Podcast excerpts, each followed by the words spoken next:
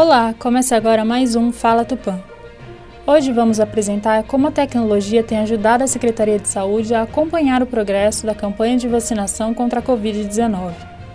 Tupã já realizou inúmeras campanhas de vacinação, mas dessa vez é tudo muito diferente. Além de serem vacinas novas, o sistema de imunização adotado segue etapas pré-determinadas e utiliza pela primeira vez um sistema informatizado e instantâneo, o VaciVida. Para explicar como funciona essa ferramenta, convidamos o supervisor de tecnologia da Secretaria de Saúde, Anderson Rodrigo Meira.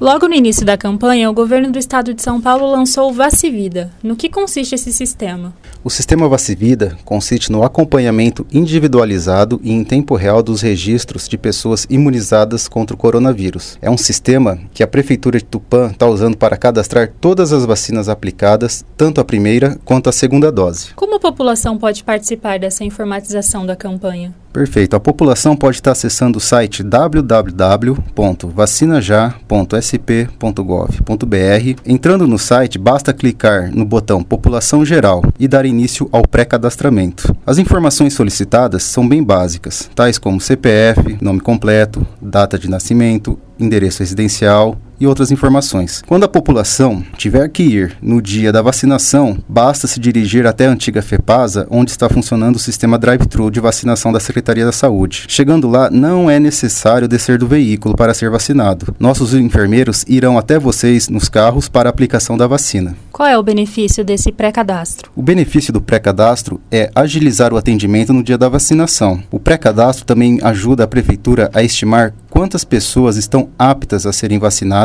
e determinadas idades. O Plano Nacional de Imunizações tem sido feito por etapas e o governo de São Paulo determina quais grupos já podem ser vacinados. Mas Tupã adiantou alguns grupos prioritários. Isso atrapalha o cadastramento? Muito pelo contrário. Estamos pedindo que toda a população a partir de 60 anos de idade que se cadastre no sistema Vacina Já, pois todos já sabem, estamos vacinando conforme a quantidade de dose que nos é enviada e muitas vezes essas doses chegam sem muito prévio aviso. E para não ficar com essas doses estocadas, a vigilância epidemiológica já começa a vacinação do próximo grupo prioritário o quanto antes. E por isso, muitas vezes a população não tem tempo para esse pré-cadastro. Se cadastre o quanto antes se você tem 60 anos ou mais ou conhece alguém com essa faixa etária, por favor, acesse www.vacinajá.sp.gov.br e faça o seu pré-cadastramento. O sistema informatizado ele auxilia a Secretaria de Saúde até mesmo na convocação para a segunda dose. Como que as pessoas podem saber que chegou a hora delas se vacinarem novamente? Muito bem. Sempre iremos soltar um dia antes, dois dias antes, nas mídias sociais, rádio, internet,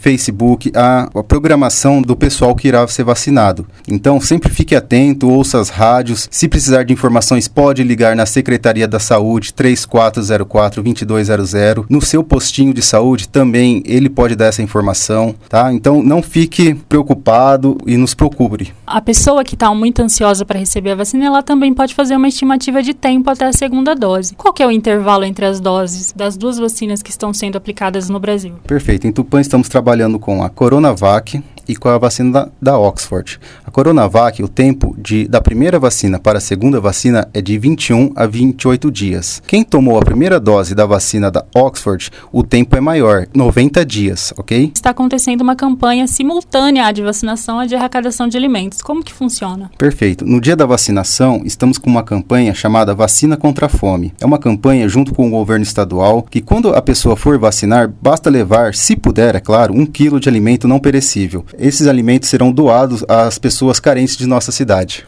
Obrigada, Anderson, pelas suas informações. Após receber a primeira dose da Coronavac ou da Oxford, você levará para casa uma carteirinha da campanha contra a Covid-19. Nela ficam registradas a data de imunização e a fabricante da vacina. Assim fica fácil fazer uma estimativa do dia de retorno para a segunda dose. Para concluir o esquema vacinal, não se esqueça de levar a carteirinha e o seu CPF. Esse foi o Fala Tupã, podcast da Secretaria de Relações Institucionais. Eu sou Tamires Ferreira dos Santos, jornalista da assessoria de imprensa da Prefeitura de Tupã. Até a próxima.